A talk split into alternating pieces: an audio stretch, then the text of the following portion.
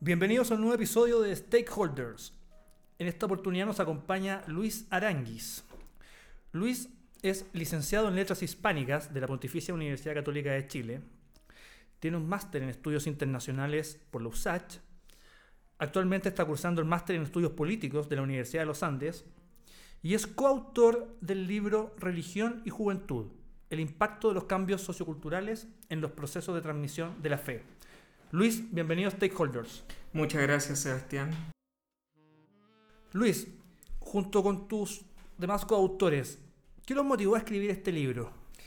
A ver, lo primero es que este libro surgió por una preocupación que tenía la compañía de Jesús.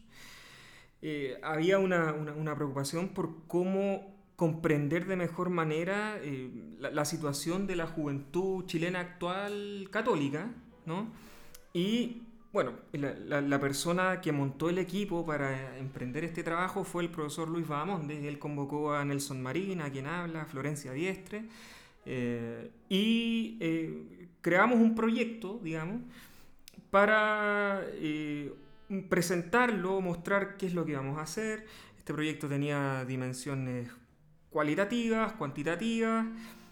Eh, y lo que buscaba básicamente era explorar el campo de los colegios jesuitas y también de colegios católicos en general, eh, eh, realizando entrevistas y encuestas, para saber cómo los, los, estudiantes católicos, o más bien estudiantes de colegios católicos, valga la, la distinción ahí, estaban comprendiendo la fe, la iglesia, cómo se relacionaba esto y este el core del asunto, cómo se relacionaba esto con la vida familiar, es decir, cómo la familia incide o no en la transmisión de la fe. La gran pregunta era esta, eh, ¿cómo se transmite la fe? ¿Quiénes son los que transmiten la fe a, a los jóvenes? El colegio, son los profesores de religión, son los sacerdotes, si es que los hay, es la familia, quién, cómo, esa fue la gran pregunta.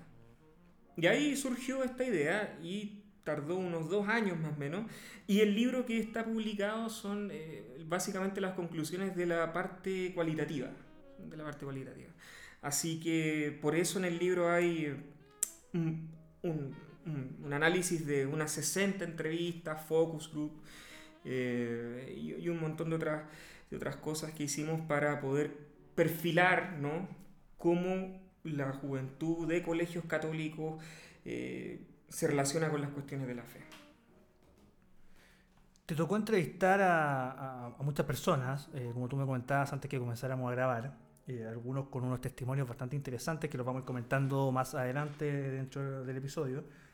Pero a, modo grosso, ¿cómo se, se transmite la fe hoy en Chile? ¿Cuáles son los principales canales de transmisión de la fe. ¿Los colegios católicos tienen una real influencia en su alumnado al momento de transmitir fe? Bueno, esa es la gran pregunta, de hecho. cualquier, cualquier respuesta eh, absoluta que uno haga, eh, yo creo que no, va a ser suficiente. Pero sí, una de las cosas que uno puede observar con bastante claridad después de todo este trayecto es que eh, son tres grandes espacios en los cuales los muchachos pueden cultivar su fe, ¿no? Uno es el colegio, es el colegio católico, pero también está la familia, ¿no?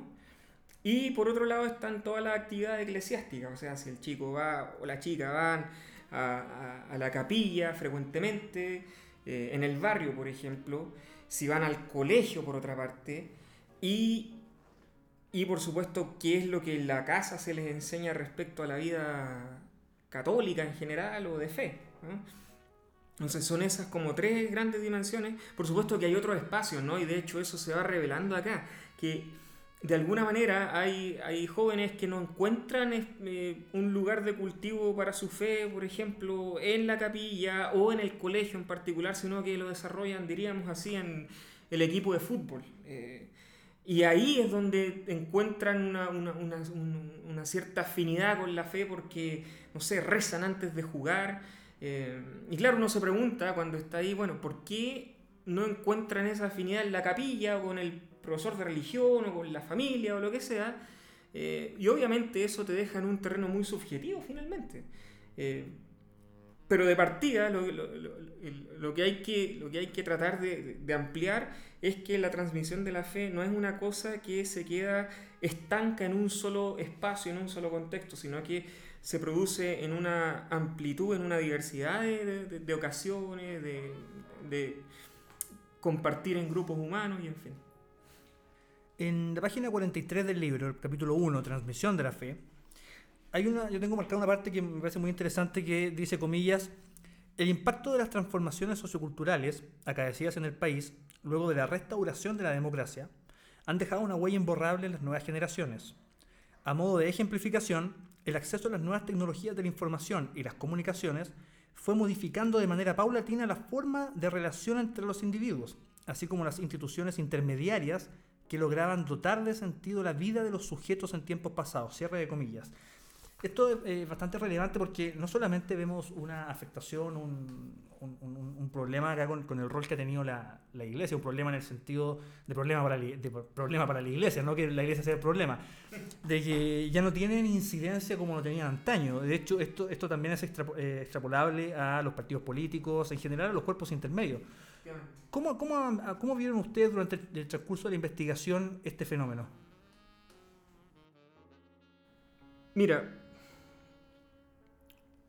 bueno, como esto se enfocó en primer lugar en la, vivencia de la religión de los jóvenes, eh, una de las cosas que sí quedó muy claro es que la, claro, tenemos las transformaciones socioculturales, eh, tenemos el elemento democrático, entonces hay un primer, un primer punto que sería importante destacar es el hecho de una concepción, eh, o más bien yo diría, es el hecho de tener una sí, de tener una, concepción más aguda sobre la pluralidad dentro de la sociedad. Eh, no, es una sociedad homogénea, hay una pluralidad de visiones de mundo, hay una pluralidad... O sea, el, mismo hecho de que la, ya la Iglesia Católica no se percibe como la, la organización religiosa hegemónica, sino que hay otras, llámese evangélico, llámese templo Bahá'í, digamos que hace unos años era impensado, pero ahí está el templo Bahá'í, y tienes una cantidad de otros grupos religiosos que empiezan a, a mostrarse más claramente. Eh, entonces este primer elemento importantísimo, el hecho de que hay una conciencia más clara de lo plural. Y lo segundo es que respecto a los avances tecnológicos, otra cosa que uno va encontrando mucho es que el acceso a la información, sobre todo con Internet en específico, eh, les abre un mundo que, que finalmente les amplía la visión de las cosas y, de alguna manera es, más difícil sostener una visión homogénea cuando tienes acceso a información de todo tipo en Internet. Entonces, suponte tú, tienes un caso de un, estudiante de colegio católico, te voy a poner el, ejemplo más, más conservador, si se quiere, estudiante muy católico, de fe activa, ¿no? Eh, colegio católico, familia católica, eh, muy activo en todo esto. Y de repente eh, le toca conocer, suponte tú, un Bahá'í. Eh, voy a poner este, este, caso porque me parece que, sería interesante pensarlo así. Estoy imaginando, esto no está acá, pero. Eh, ¿Qué hace un católico con toda esa formación cuando de repente se da cuenta que en su país existen los Bahá'í?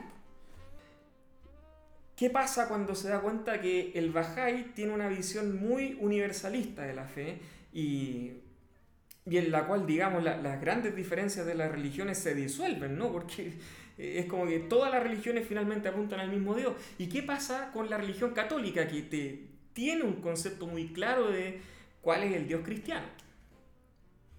Y ese tipo de cuestiones, como digo, solamente una imagen, pero eso es más o menos a lo que se expondría un, un joven, y sin ir más lejos, de nuestra propia generación que cuando nosotros teníamos ya 10, 12 años y, existe el Internet y otros medios de, información, eh, eh, todo eso te afecta. Obviamente no solo en lo religioso, como esto de religiones, ahí donde está el foco, pero piensa tú en lo que tiene que ver con ideas políticas, con cuestiones culturales, o sea, en fin, el, el cambio que produce el reconocer una pluralidad de manera más acentuada en la sociedad, o diversidad como se quiera, eh, y el acceso a la información te da una generación de gente que también de alguna manera se hace más preguntas.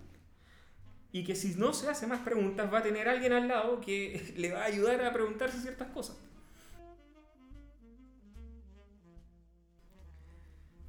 Sí, en este mismo capítulo, Transmisión de la Fe, eh, se habla de los cambios culturales que también obviamente dan cuenta de, lo, de los efectos en la estructura familiar que dan paso a, la diversidad familiar, pues, obviamente nuclear, monoparental, ensamblado, homoparental, etc.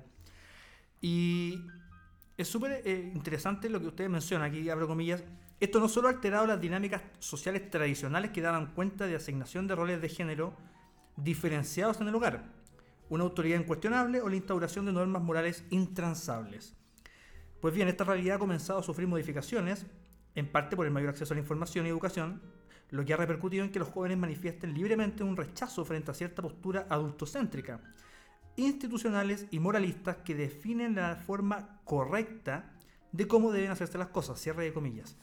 esto es muy relevante porque observamos un fenómeno que se viene dando desde hace bastantes años, respecto a la postura adultocéntrica, que es una, crisis de el rol no, solamente parental, sino que el rol de autoridad que tienen hoy día los, padres con sus hijos. Y no, estamos hablando de, que, de, imponer una visión, de imponer una ideología, de imponer una religión, sino que es una crisis en el sentido que los jóvenes, los niños, adolescentes, cuestionan el rol de sus padres, eh, no de la manera en que se hacía antes. Antes era, era impensable que un niño, ni siquiera un adolescente, cuestionara el rol de autoridad de sus padres, pero hoy parece ser eh, la norma. ¿Cómo vieron ustedes que cuando, cuando hicieron el trabajo de campo y la entrevista a los niños y adolescentes, esta, esta crisis, esta, esta crítica hacia la autoridad? Bueno, ahí hay varios factores. Eh, en primer lugar, yo mencionaría el hecho de que como siempre esto, hay que reiterar igual, como siempre esto está relacionado con el tema de la fe y de la iglesia y en general todo esto, eh, ¿qué pasa cuando tú tienes un padre creyente? Eh, ¿Qué pasa cuando tienes un padre creyente y la institución a la cual con la cual ese padre se identifica, digamos, está en crisis? uno no le puede pedir a un niño que, haga unas distinciones conceptuales entre, bueno, no es lo mismo tu papá católico que la iglesia católica y que el cura y que el colegio católico y en fin. Entonces, primero, ese es un gran desafío, ¿no? Saber a, qué se está cuestionando cuando se está cuestionando algo. Eh, sobre todo cuando tenemos esta, esta, esta grandes, estos grandes imaginarios como el, el, de la iglesia, el de la religión católica, ni siquiera la iglesia, la, la gran religión católica. Entonces ese es un punto. Eh, creo también que la, la lógica, eh, si se quiere así, cultural en la cual está el país, de alguna manera lleva a, los jóvenes a hacerse otras preguntas. O sea, pensemos en la, revolución pingüina. La revolución pingüina fue una, una, evidencia eh, muy clara de un cierto cambio eh, un, giro cultural que se expresó en una generación eh, y que de alguna manera influye también en el imaginario de, los jóvenes. O sea, ya está la imagen del, el, adolescente, el estudiante, que puede cuestionar a la autoridad. Eh, pero ojo, que ahí también hay que hacer otra distinción. Una cosa es hablar de la crisis de las instituciones, como es la, la, crisis de la institución católica, ¿no? y las instituciones católicas en general, todos los cuestionamientos que sabemos que ha habido, y también la crisis de autoridad. Entonces, ahí hay otra distinción más que cabe hacer, porque por una parte sí tenemos crisis de instituciones, pero por otra, por otra parte también hay una crisis, diría yo, de un concepto de autoridad. O sea, eh, y claro, generalmente funcionan juntos, pero no son lo mismo. Eh, no tengo cómo contestar, digamos, de dónde viene la crisis de autoridad, pero sí puedo decir que también es un, hecho que está entre medio. Entonces, eh, probablemente tenga algo que ver con la misma crisis institucional. Pero está esa, esa, esa, esa pregunta y, digamos, eh, cómo se relaciona la crisis de las instituciones con la crisis de la, de, la, de la, autoridad en términos del respeto. Es una serie de valores éticos, morales, que se van disolviendo. Eh, yo creo que ahí hay una pregunta que queda para el futuro, básicamente. Ustedes comentan, explican acá en el, libro que hay tres funciones de, de, la representación social, que uno es la función de posibilitar un nivel de comprensión y de explicación de la realidad social, otro es la función identitaria, la cual sitúa a los individuos dentro de grupos específicos. Y la otra función es la orientación, que conduce prácticas y comportamientos. Lo cual también obviamente eh, ayuda a, una forma de control social dentro de la agrupación respectiva.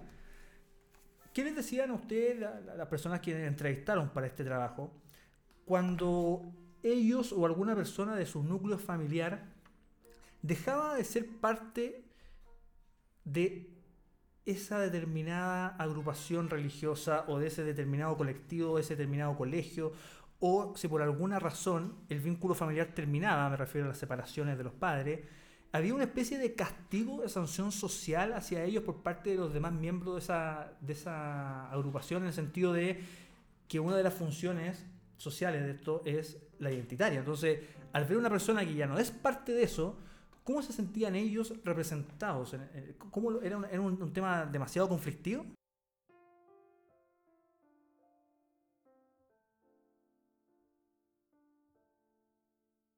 Mira, yo creo que la. Aquí hay que volver sobre un punto anterior. Yo creo que el hecho de que estén, digamos así, eh, formados con una apertura distinta a la de las generaciones anteriores, de alguna manera ayuda a tener una comprensión distinta. ¿Con qué podría ejemplificar este punto? Por ejemplo, los universitarios. O sea, la persona que fue formada en colegio católico, que incluso llegó a la universidad católica, ¿no? Porque es como lo lógico que eso haga, eh, pero que ya no se siente identificada con la iglesia o qué sé yo, eh, tiene una apertura distinta para entender ese tipo de casos. Eh, en el caso de los, de los chicos, a veces uno, por ejemplo, me acuerdo, mira, me estoy acordando de un caso, entrevistamos una, una mamá, me acuerdo de un colegio de, de nivel socioeconómico alto, y ella tenía varios hijos. Entonces, y, todos seguían el mismo camino, entrar a la católica, digamos, y, resulta que hay uno que se va a la Chile. Y eso uno dice, bueno, o sea, eh, ¿en, qué mundo pasa esto, no? Eh, y hay uno de los chicos que va a la Chile y la mamá estaba muy preocupada por cómo él iba a proseguir su camino de fe. Entonces ahí tuve el, el, otro caso, ¿no? Cómo hay un esfuerzo muy fuerte para que el, el, joven que fue criado en la línea católica, desde la familia, desde el colegio, que pasó por todos los procesos de por haber, se siga manteniendo en un espacio, eh, diríamos así como de, en un espacio de seguridad, ¿no? ¿En qué sentido? En que asegure proveer los elementos para que él pueda seguir cultivando su fe. Entonces, claro, cuando pensamos en cómo reaccionar o cómo reaccionan frente a quién sale o quién entra, en ese punto es muy importante considerar eh, de qué católico estamos hablando, porque hay católicos que son mucho más abiertos y hay otros que no. Y eso en parte depende también de cuál es la, la línea con la que se identifican, el carisma, porque por ejemplo uno puede encontrar eh, gente que era más de línea jesuita, que son bastante más abiertos porque al, final ahí se expresa la religiosidad en una, en una acción social, por ejemplo. Entonces, ¿cómo se traduce la fe finalmente? En la acción, si tú actúas ¿no? y te comportas de tal o cual manera, eh, tú vas a seguir teniendo un cierto rasgo de catolicismo, aun cuando parezca que no vas mucho a misa y qué sé yo. En cambio, en congregaciones que podrían ser más conservadoras en ese punto, el que deja de ir a misa, no sé, estoy exagerando, una semana, eh, hay que ponerle ojo porque puede que se esté apartando. Entonces, también la fe se expresa de distintas maneras y me parece a mí que la forma en la que se expresa la fe, dependiendo también de estas distintas formas de vivirla, eh, tiene repercusiones en cómo se acepta o no el alejamiento de una persona católica eh, de los, espacios habituales en los cuales se relaciona. En el proceso de transmisión de la fe, eh, ustedes señalan que los encargados más efectivos a, la hora de hacer cumplir esto, en, el caso de los niveles socioeconómicos altos, es la familia. Pero en el caso de, los niveles socioeconómicos medios, eh, esta obligatoriedad se desprende del, colegio. Esto, esto a pesar de que la mayoría de los colegios católicos confesionales son colegios de sectores socioeconómicos altos. De, uno tendería a pensar que cumplen un rol fundamental también dentro de lo que es la transmisión de la fe, pero no es así, sino que es la familia. Y en el caso de los sectores socioeconómicos medios, que uno también tendería a pensar sin los datos a la mano y sin esta investigación que ustedes realizaron, que no, no es tan así, que en los sectores socioeconómicos medios la familia también cumpliría un rol preponderante, pero vemos que es el caso de los colegios. ¿Cómo han visto, cómo lograron ver ustedes el tema de los colegios católicos en el día de hoy, en, el sentido de la matrícula, en el sentido de el currículum que están aplicando los colegios católicos en los sectores socioeconómicos medios? ¿Están en crisis? ¿Están ampliando su, su matrícula? Las familias prefieren hoy, a pesar de todo lo que ha pasado con la iglesia, a pesar de todo lo que se ha dicho, lo que se ha descubierto, a pesar de la crisis de legitimidad que ha tenido, ¿los colegios católicos siguen siendo un colegio, un colegio de preferencia de las familias de clase media chilena o, no están así? Bueno, una buena pregunta. Los colegios católicos igual siempre gozan de cierta fama por ser porque hay una cierta disciplina, ¿no? Y y ese es como un, valor agregado importante, más allá de la religión. De hecho, uno puede encontrar gente que no, no es religiosa y busca poner al niño idealmente en un colegio católico porque sabe que ahí va a haber una formación que no es solamente, ojo con esto, no es solamente intelectual, sino que es ética. Eh, lo, católico no se asocia solamente con lo religioso, sino que se asocia con lo ético. Entonces, aunque yo no sea un católico practicante, por ejemplo, y quiero que mi, pero quiero que mi hijo tenga una ética, ¿cachai? Un poco más responsable, vamos al colegio católico. Entonces ese es un punto. Ahora, respecto a la transmisión de la fe misma, en la familia de clase media uno encuentra lo siguiente, que es que los dos padres trabajan. Y ese factor es importante al momento de pensar la transmisión de la fe. Porque de alguna manera, cuando ocurre que los dos padres trabajan, pero quieren que el hijo tenga una buena formación, eh, entonces, claro, como los dos padres no pueden estar atentos a, a los chicos, digamos, dedicarles hartas horas y tiempo a, enseñarles una, forma de ver la vida con cierta ética, esperan que eso lo provea el colegio. Y cuando eso se... Y, esto mismo que uno puede pensar respecto a la ética, lo puede pensar respecto a la religión. Eh, padres católicos que no tienen mucho tiempo para compartir con el hijo, pero quieren que el hijo sea católico. Entonces, de alguna manera, e, es como si el colegio fuera... Eh, ¿cómo decirlo? la extensión de la familia, en el sentido de que como acá en casa no tenemos mucho tiempo para hablar de esto, en el colegio sí lo vas a recibir. Y ahí entra el, asunto de, bueno, ¿en qué medida el colegio realmente logra eso o no? Porque ahí los factores son muy distintos. Primero, el, tipo de colegio, eh, uno podría pensar, no sé, la teología de la orden del colegio, eh, si es que es de alguna orden, uno podría pensar en hasta la incidencia que tiene el profesor de religión en el aula, el sacerdote, eh, y son múltiples los factores que obran ahí, pero ninguno de ellos, y este es el gran punto, que ninguno de los factores que, proporciona ese medio ambiente se comparan con la transmisión en la casa. Y por eso, por ejemplo, cuando uno va también, que también lo encontramos, eh, va eh, conociendo otros casos, encuentra, por ejemplo, que la abuela, cuando la abuela cuida eh, al, joven, eh, bueno, en este caso niño sobre todo, impacta mucho más en el niño, la niña, eh, la abuela tiene un factor decisivo como figura de fe. Porque no están los papás, pero está la abuela. Y la abuela es creyente. Entonces la abuela creyente le traspasa todo eso al, chico en la casa, independiente de lo que pasa en el colegio, pero es la figura de la abuela la que marca. La devoción sobre todo, esta imagen de la abuela devota, que uno la, podría... Imagínate cómo la, presento aquí, como la imagen de la abuela. Bueno, eso en la, en la vida cotidiana marca mucho en, la fe que puede tener un niño. Y en esa línea, Luis, lo, lo, comentábamos antes de que comenzáramos a grabar. Hay un testimonio bien notable ¿eh? de un niño, obviamente salen sus iniciales porque es un menor de edad, de 12 años, que se declara ateo y él dice, bueno, respecto del colegio, en el cuadro que está acá en la página 78, dice, comillas, en esos tiempos todavía no tenía ninguna red social, entonces estaba muy encerrado, pero lo que hacía es que en las clases de religión preguntaba un montón. La profesora me decía, ya cállate un rato, porque le preguntaba por qué pasa esto, qué hizo esto, por qué es cierto y así. Cuando me respondían así como de forma vacía, me pareció como ilógica toda la religión también estudiada por internet también. Y buscaba la información como de la creación del mundo y siempre nos dijeron eso de los siete días, después yo leí, leí eso del Big Bang con millones de años y decía eso. Y ahí me di cuenta de que, por ejemplo, la primera pregunta que me hice fue eso de los siete días, porque en clases de ciencia siempre nos mostraban el mundo. Cierro comillas. Pero cuando se refiere a, la familia, este, este muchacho, este niño, dice lo siguiente. Comillas, si me lo hubieran dicho de mejor manera, quizás hasta ahora estaría creyendo. Porque la forma en que me lo dijeron, nunca me presentaron la religión como algo interesante. Me la presentan como una obligación. Así como tú tienes que creer, porque si no, pecador y cosas así. Te vas a ir al infierno. ¿Quién le dice eso a un niño? Si me lo hubieran dicho de otra manera, por ejemplo, eso mismo de que Dios es una esperanza o me ayuda mucho, yo creo que podría ahora quizás estar creyendo.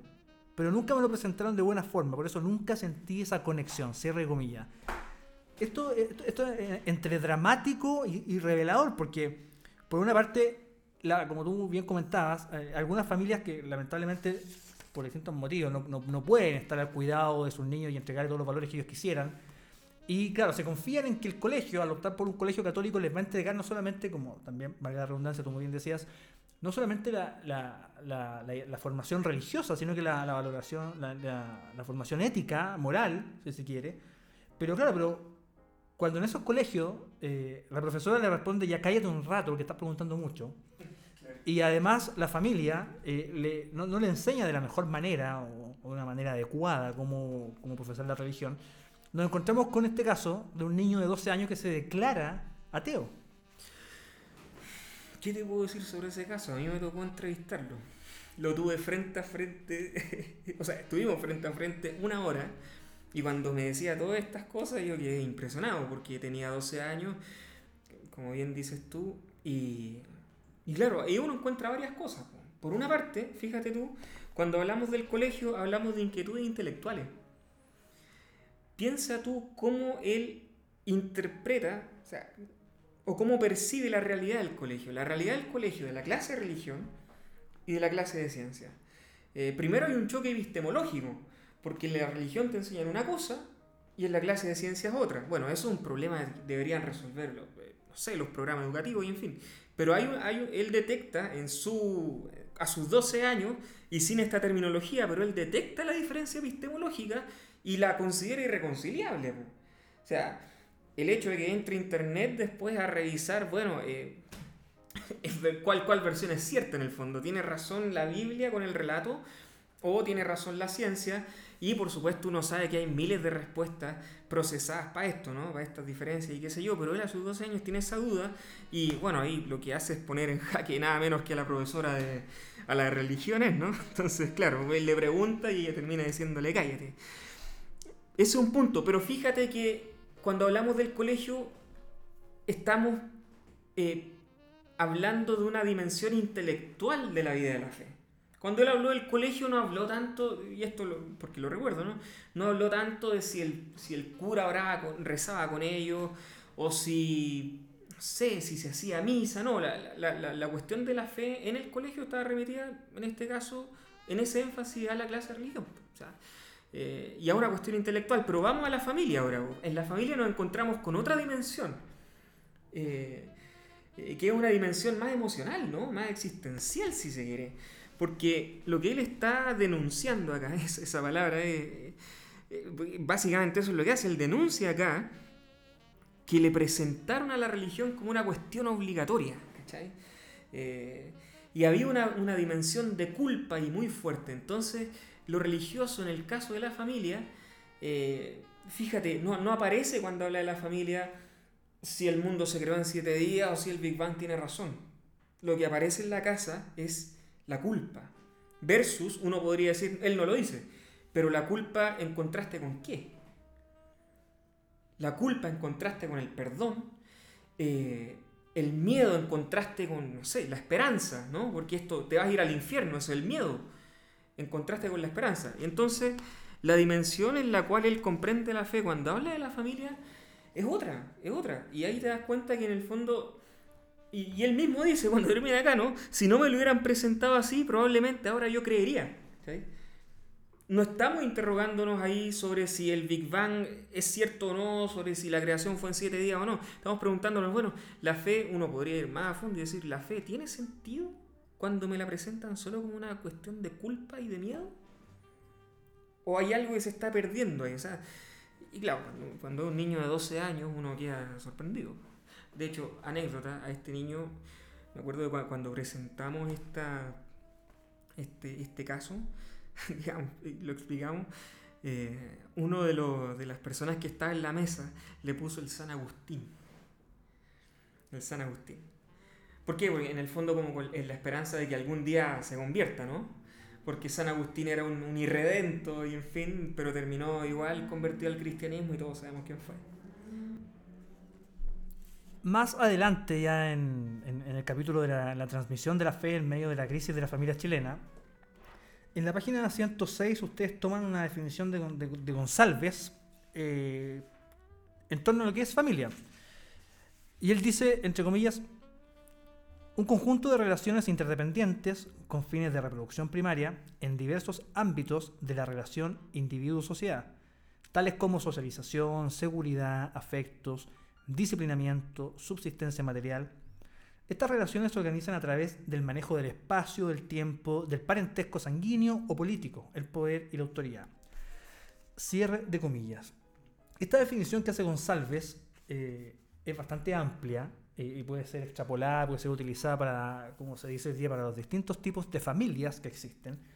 Y eso también es parte de, la, crisis que está viviendo hoy no solamente la sociedad chilena, sino que, el, mundo ni siquiera se, podría llamar como una crisis, sino que una apertura, eh, una nueva forma de ver lo que es la familia, y a lo cual la, Iglesia Católica ha quedado un poco rezagada. De hecho, ustedes en, páginas anteriores también se refieren a aquello.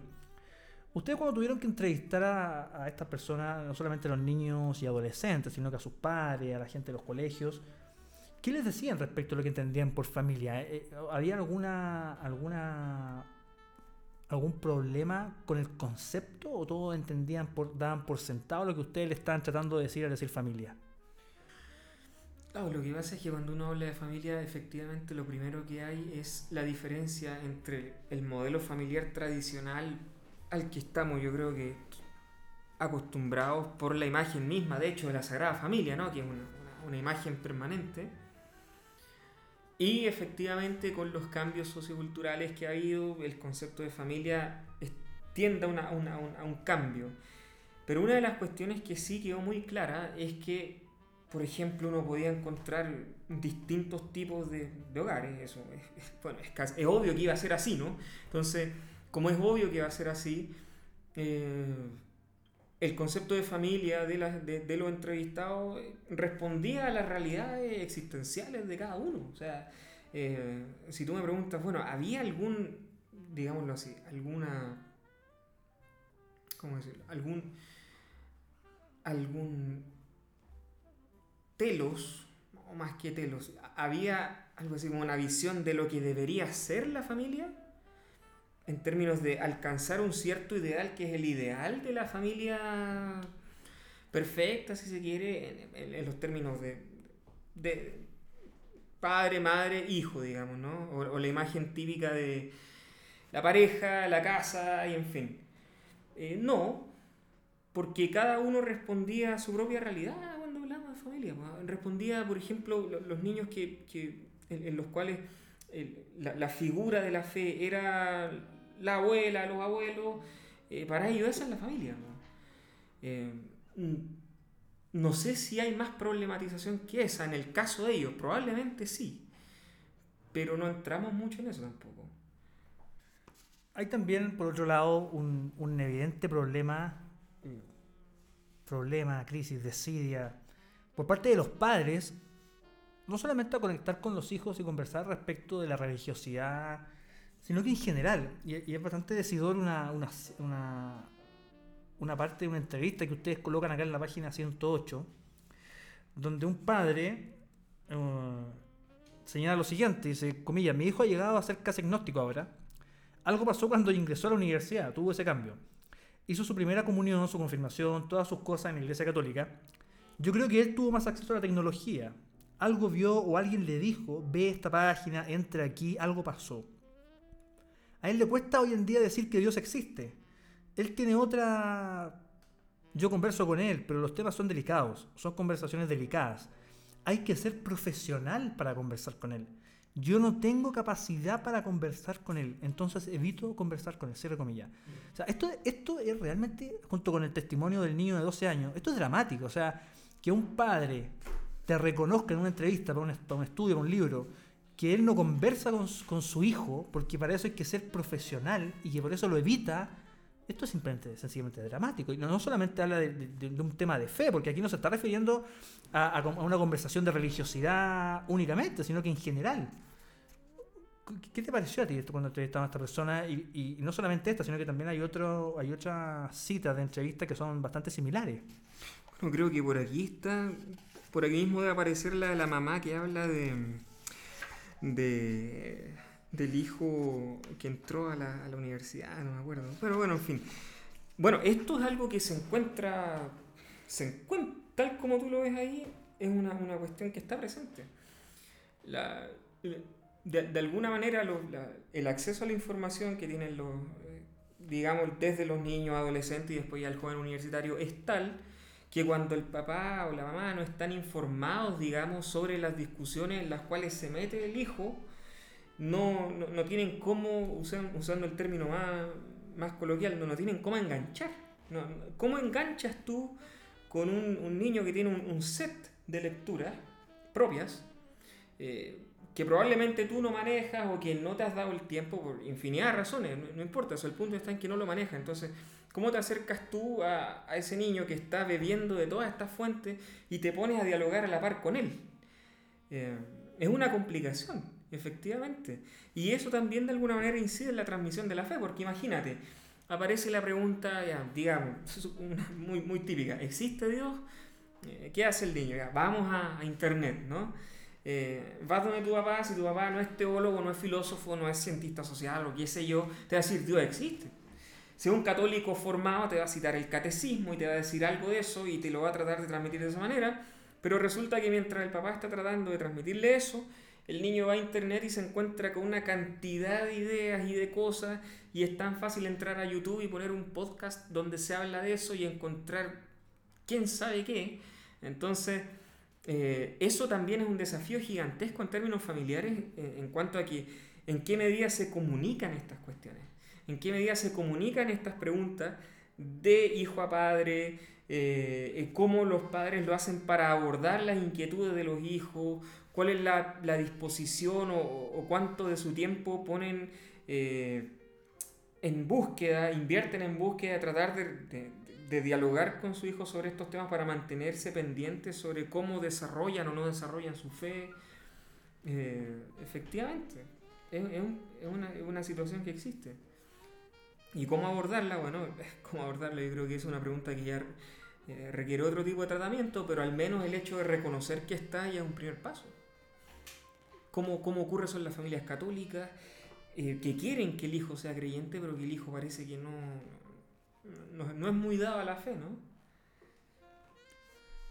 Respecto de, de la transmisión de la fe y, y el modelamiento espiritual y la socialización religiosa que, que brindan los padres, ustedes mencionan que, de citando Tumala, dentro de los segmentos de élite el catolicismo expresado por medio de la participación regular de las familias en la Eucaristía, así como la primacía de determinada educación religiosa, serían parte constitutiva del etos de la clase.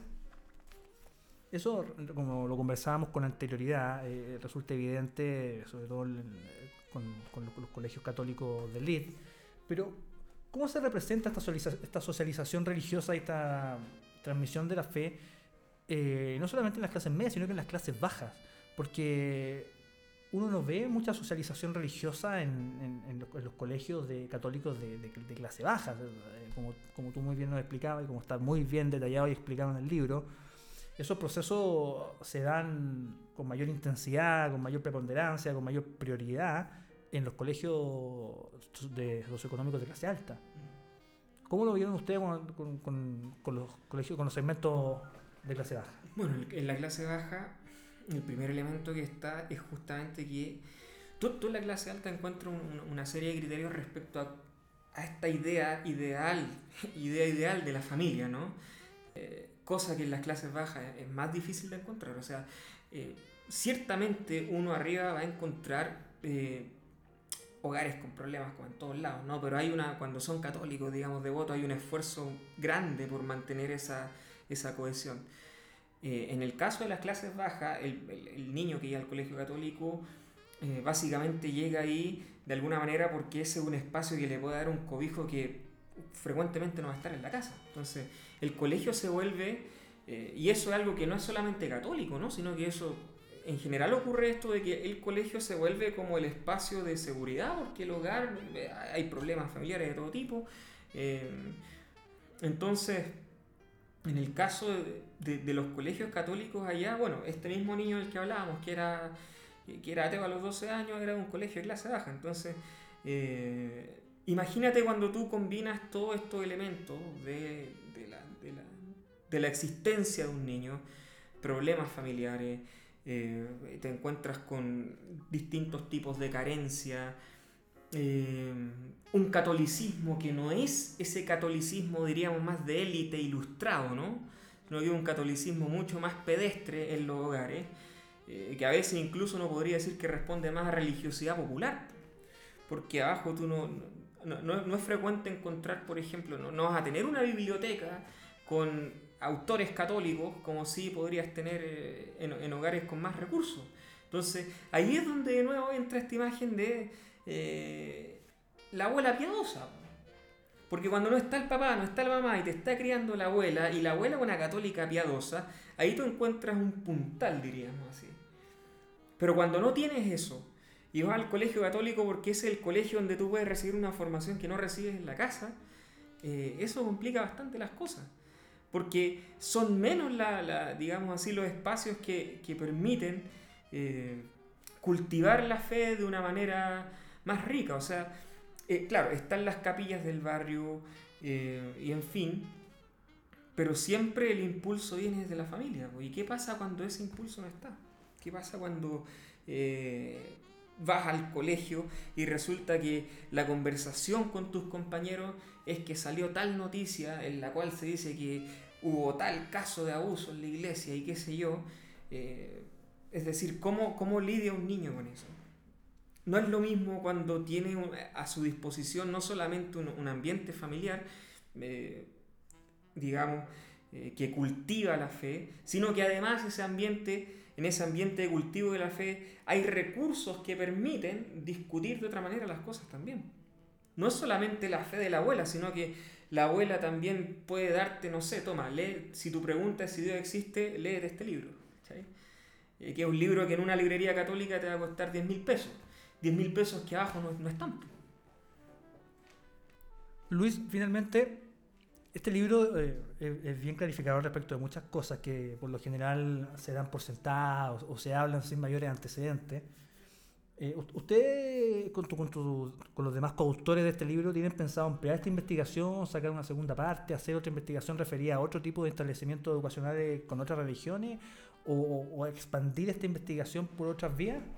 No, mira, como este proyecto se remitió solamente a la solicitud que, que comenté al principio, no, no hay proyecciones de seguir haciendo algo de esta naturaleza, pero sí creemos que al menos ayuda a precisar varias cosas que estaban en el aire. O sea, todo, yo creo que ya eh, llevamos como una hora y en la hora la gente ya se dio cuenta que estamos diciendo cosas que pasan en la vida diaria, ¿no? Entonces alguien podría preguntarse, bueno, ¿y qué sentido tiene entonces haber hecho esto? Bueno, el sentido de haberlo hecho es precisamente ese, es poder documentar, ¿no? Algo que de alguna manera se percibe, pero que no está precisado y analizado para tenerlo como un punto de referencia. La idea de esto es que sea un punto de referencia, es que la gente pueda, los que después lo quieran leer, lo tomen y, bueno, de partida, si es un lector católico, eh, reflexionar sobre las cosas que se dicen acá y buscar mecanismos para, si es que hay algo acá que, que sea de utilidad, buscar mecanismos para eh, trabajar en eso. O sea, cuando nosotros estábamos en el transcurso de la investigación, nos tocó presentar esto en varias ocasiones antes, como te comentaba eh, antes de empezar el programa. Y, claro, de repente había profesores que, se que de alguna manera encontraban que se les estaba abriendo un campo nuevo. Y, y una de las expresiones que también te la comenté y aprovecho de decirla acá, que la, recuerdo mucho, fue eh, cuando contrastamos una definición, diríamos así, una definición tradicional de lo que es la fe de un diccionario católico respetado y en fin, con las definiciones que los chicos daban de lo que es la fe. Eh, y la diferencia es gigantesca, porque no solamente se trata de que no había términos, ¿no? porque uno puede decir, bueno, está el término voluntad de repente, eh, está el término virtud, no sé, te estoy dando ejemplos así al pasar. Claro, son términos que uno no los va a encontrar en el lenguaje común. El problema es que no solamente no están los términos como parte del lenguaje, sino que de alguna manera las definiciones de trasfondo tampoco. O sea, ¿qué pasa cuando alguien te dice que tener fe es creer en uno mismo? Y pasa, pues. Entonces, y es una persona que fue formada en colegio católico, que dice que es católica y te dice que la fe es creer en uno mismo. Entonces uno dice, eh, y claro, porque me, pasó, por eso lo digo, me pasó, y tú dices, bueno, entonces, ¿qué sentido tiene esta definición eh, conceptual muy rigurosa con esto? No es solamente que hay una ausencia de lenguaje, sino que hay una ausencia, uno podría decir, y lo, decimos ahí, de gramática. No hay una, un, sistema, una estructura conceptual detrás. Eh, porque por último, si no, no, vamos a hablar de virtud, vamos a hablar, bueno, la fe consiste, la, por ejemplo, que alguien diga, la fe tiene que reflejarse en las buenas obras. Eso sí apareció, por ejemplo. Y ahí uno dice, claro, acá hay una alusión muy como al concepto de la virtud, ¿no? la, caridad. Eh, la persona que cree que tiene fe es la que obra, la que hace caridad obras de amor, no sé. Ya, tú ves ahí ciertos elementos. Pero hay veces en que no. Eh, y cuando tú no ves esos elementos, te preguntas, eh, bueno, no nos corresponde a nosotros hacerlo, pero sí podemos preguntarlo. ¿Qué se necesita para que la transmisión sea efectiva? Eh, ¿Qué se necesita para que los, estudiantes de colegios católicos y qué sé yo adquieran no solamente un lenguaje, sino que adquieran una gramática eh, religiosa, una forma, una estructura conceptual de ver el mundo que se vea reflejada. A lo mejor, como digo, no la van a comunicar de esa manera, pero que esté presente. Yo creo que es un desafío tremendo. Y cuando hicimos este ejercicio de poner esta, esta definición formal, ¿no? Y poner definiciones de, de, los estudiantes, una profesora que como se echó para atrás en la silla. y la expresión que, no me acuerdo si lo dijo así exactamente, pero dice que es increíble, así como... Claro, porque te despierta esa sorpresa cuando tú contrastas, porque una cosa es sacar lo que ellos dicen así sin más y analizarlo, y otra cosa es cuando tú lo contrastas con el, el deber ser, ¿no? Lo que debería ser eventualmente.